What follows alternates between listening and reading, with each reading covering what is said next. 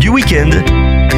Avant même sa sortie en France, le thriller d'Alejandro Monteverde avec Jim Caviezel faisait polémique. Depuis, Sound of Freedom enregistre de beaux scores en salle, malgré la tiédeur des cinémas le programmé face à une déferlante médiatique à charge. Euh, pourtant écrié, produit avant la Covid et l'essor notable de réseaux complotistes d'influence, notamment aux États-Unis.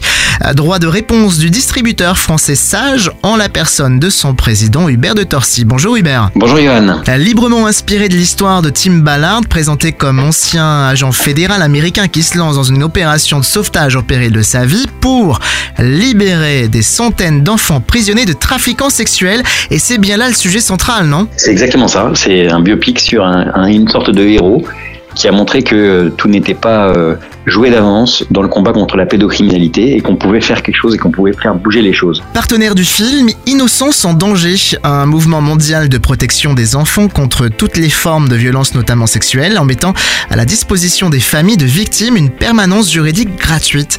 Cela vient conforter le bien fondé de ce film? Ah, Clairement, en fait, moi c'est vraiment un sujet que je ne connaissais pas avant de sortir ce film. Je pense comme beaucoup de gens, euh, on détourne du regard euh, quand on parle de ces questions-là parce qu'elles sont tellement ignoble, tellement contre nature que euh, voilà, on n'a pas envie d'entendre, on n'a pas envie de voir. La grande force de ce film-là, c'est de permettre d'ouvrir les yeux et de prendre conscience de la réalité de ce trafic, de ces trafics humains. Même en France, il y a deux semaines, euh, un certain Jean-Christophe euh, qui a sévi pendant 30 ans dans les pays d'Asie du Sud-Est, le pédophile le plus prolixe en termes de vidéos produites de ces viols d'enfants. Enfin, en fait, ces choses-là, c'est sûr, quand on en entend parler, tout de suite on frémit, on n'a pas envie de savoir. Mais la réalité, c'est que euh, si on n'en fait pas un sujet de priorité euh, euh, nationale et internationale, eh bien, les choses continueront de progresser. Parce que la réalité des chiffres, c'est que, et c'est un peu ce que dit la bande-annonce du film et le film lui-même, c'est que ce, ces trafics humains et ce trafic d'enfants commencent à, devenir un des trafics numéro un au monde, devant les, les trafics d'armes, après les trafics de drogue.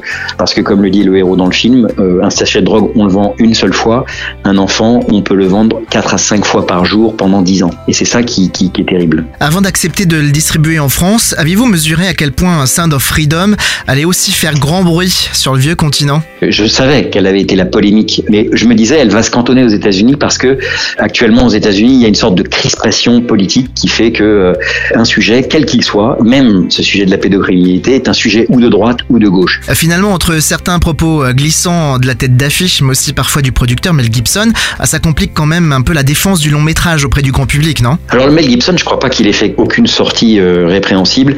Effectivement, il y a eu une interview, en fait, c'est ça qui a mis le feu aux poudres aux États-Unis, de l'acteur principal, Jim Caviezel, qui visiblement croit, lui, à certaines théories. Mais comme le dit très bien Alejandro Monteverde, le réalisateur, euh, c'est pas parce que euh, Tom Cruise est membre de l'église de Scientologie que quand je vais aller voir Mission Impossible, eh bien, je suis obligé de croire à la Scientologie. Ah, d'autant plus que le film aurait dû sortir avant la crise de la Covid, donc on était très loin de tous ces mouvements complotistes qui euh, ont pullulé euh, depuis. Finalement, un film qui devait sortir sous la houlette de la Fox, racheté entre-temps par Disney. Enfin voilà, l'histoire est assez longue et complexe. Moi, mon espérance, et c'est vraiment un peu euh, cet appel-là que j'ai envie de laisser, de lancer aux auditeurs de Phare FM, c'est aller voir le film, rendez-vous compte par vous-même de quoi parle le film, et posez-vous la question en sortant de salle, mais qui est complotiste dans cette histoire? Pour tout enfant en danger ou parent en difficulté, direction allo119.gouv.fr quant à voir au cinéma Sound of Freedom, c'est encore possible. Toutes les séances sont répertoriées sur le site officiel sound-off-freedom.lefilm.co. Hubert Torcy, bonne continuation. Merci, merci Johan. Au revoir. Retrouvez ce rendez-vous en podcast sur farfm.com slash replay.